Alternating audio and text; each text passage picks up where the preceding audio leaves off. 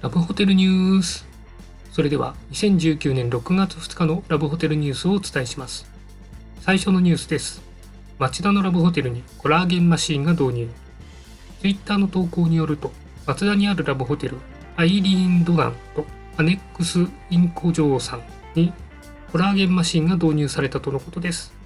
コラーゲンマシーンとは2015年くらいから話題になっている日焼けマシンのような装置でエステサロンやスーパー銭湯などに置かれているようです。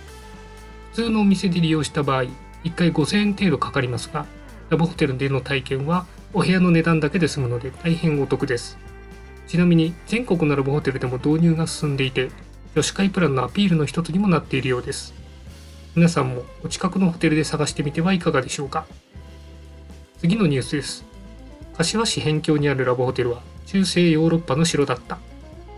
文筆家の古谷恒平さんが日刊スパのサイトで連載しているラブホテル高原学で、柏市のラブホテル、ブルージュさんが紹介されています。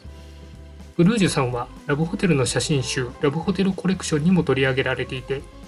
狂乱バブルが生んだ奇跡のイタリアン大宮殿と評されています。内装が非常に本格的で豪華なラブホテルとして有名です。実際のお値段も普通のラブホテルより若干高めですが、豪華な内装や休憩時間の長さから割高とは言えないと書かれています。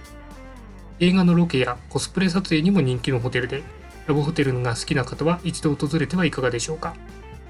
以上ニュースをお伝えしました。